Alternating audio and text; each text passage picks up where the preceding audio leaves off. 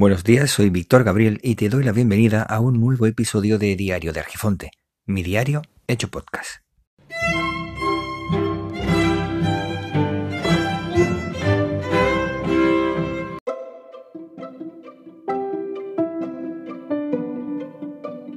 Formar parte de algo no es lo mismo que sentirse parte de ese algo. Nada nuevo digo, pero las obviedades, en muchas ocasiones, son rechazadas por unos y sobreactuadas por otros.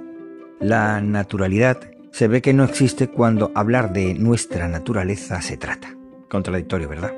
A lo largo de nuestra existencia, de nuestra travesía por la vida, la experiencia y su recorrido puede hacer que no nos entendamos no nos gustemos y antes de comprendernos decidamos buscar grupos que brillen y nos apacigüen el malestar interior.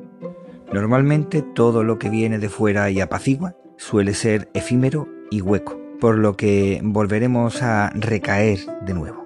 He conocido personas orgullosas de ser de aquí o de allí, cuando ese aquí o allí era el continente europeo o el mundo hispano, principalmente porque se sentía hermanado con millones de personas, aunque no las conociera. Con el tiempo y por mor de los acontecimientos decían ser de España y de ahí hacia afuera, es decir, Europa o Hispanoamérica. Pero no al revés. Esto me recordó el empeño de algunos países como el polaco en el que se debía hablar de judíos polacos y no de polacos judíos asesinados allí. Incluso podían meterte en la cárcel si confundías la posición en la que colocabas las palabras.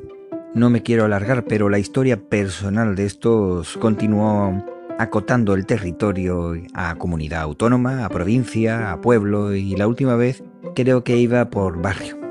Supongo que como he visto en otras personas, cuando se acoten en sí mismas buscarán en la inmensidad puntos en común ciertos o no con otras personas.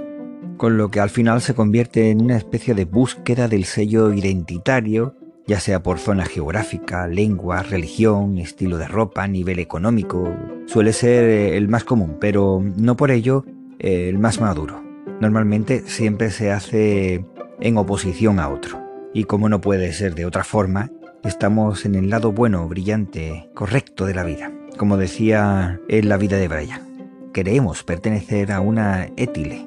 Y digo bien, no me confundo de palabra, étile no una élite de gente seria, responsable, completamente crítica y madura, sino a un grupo de personas que excluye al resto formando esa étile, como digo.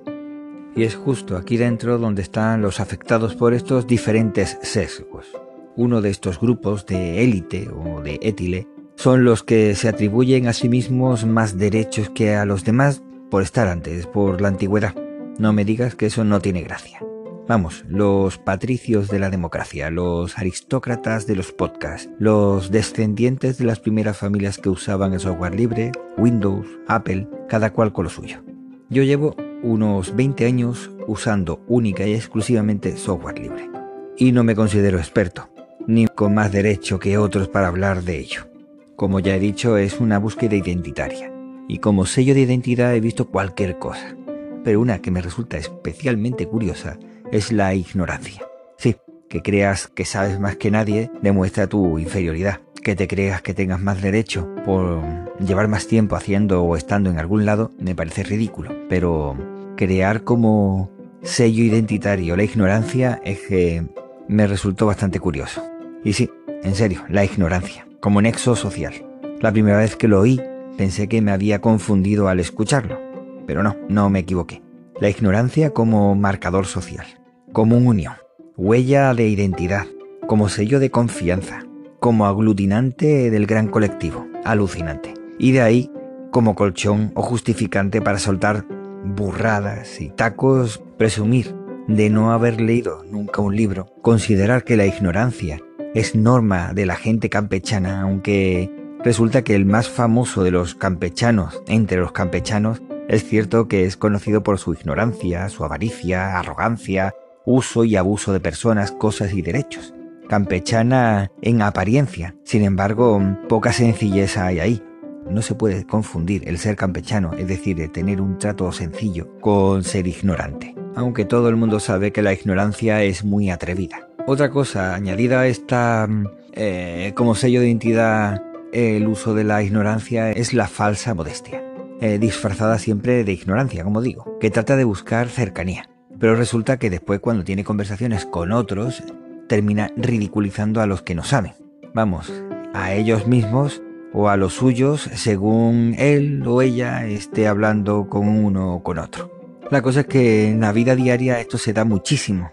Es complicado darte cuenta y te puede llevar años hasta que te das cuenta realmente cómo es esa persona. Sin embargo, en las redes sociales es otra cosa. Si sabes seguir a alguien en redes sociales, formada por redes privativas, redes libres, mensajería instantánea, mensajería de voz, de vídeo, terminas comprendiendo al creador más que él mismo.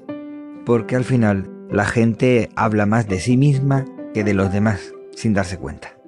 En la entrada del oráculo de Delfos aparecía una frase que decía, conócete a ti mismo. Lo que pasa es que lo ponía en griego. si lo pusiera en castellano seguramente no lo entendían ellos. Y yo si lo dijera en, en griego tampoco me enteraría. Bueno, la cosa es que llevo años aplicándome esa frase escrita en el oráculo de Delfos, como digo, conócete a ti mismo. Y para ello he sido muy duro conmigo mismo para evitar la autocomplacencia y esto ha engrasado la maquinaria para analizar a otros sabiendo cuándo mi valoración puede contaminarse por mis pensamientos o no y se acerca a la objetividad, evitando las típicas animadversiones o simpatías naturales, ya sea por momentos concretos o por afinidades. Esto me ha llevado a rozar la humildad. No sé si la habré alcanzado, pero sí, por lo menos rozarla. Pero bien entendida, es decir, ni creerme mejor ni peor que nadie. Por eso me ha llevado a tratar con personas. Me da absolutamente igual si son muy conocidas o no son para nada conocidas, ya sea del podcasting o del software libre o de cualquier otro tema. Aunque es curioso ver cómo hay individuos que creen estar eh, brillando como estrellas o estar encima de, una peana y consideran que tratar con anónimos o lo que consideran anónimos pues no merece la pena. A mí la verdad es que me resulta ridículo ver ese comportamiento, ese creerse patricio de alguna materia. Esos patricios volverían otra vez a asesinar a los hermanos Draco. Pondría la típica comparación de la disputa entre, no sé, los saduceos y los y el empeño que tenían, por ejemplo, los fariseos en quedarse como estaban, en dictar normas y creerse los mejores. Pero como ya hemos pasado la Semana Santa, pues bueno, vamos a buscar otro ejemplo.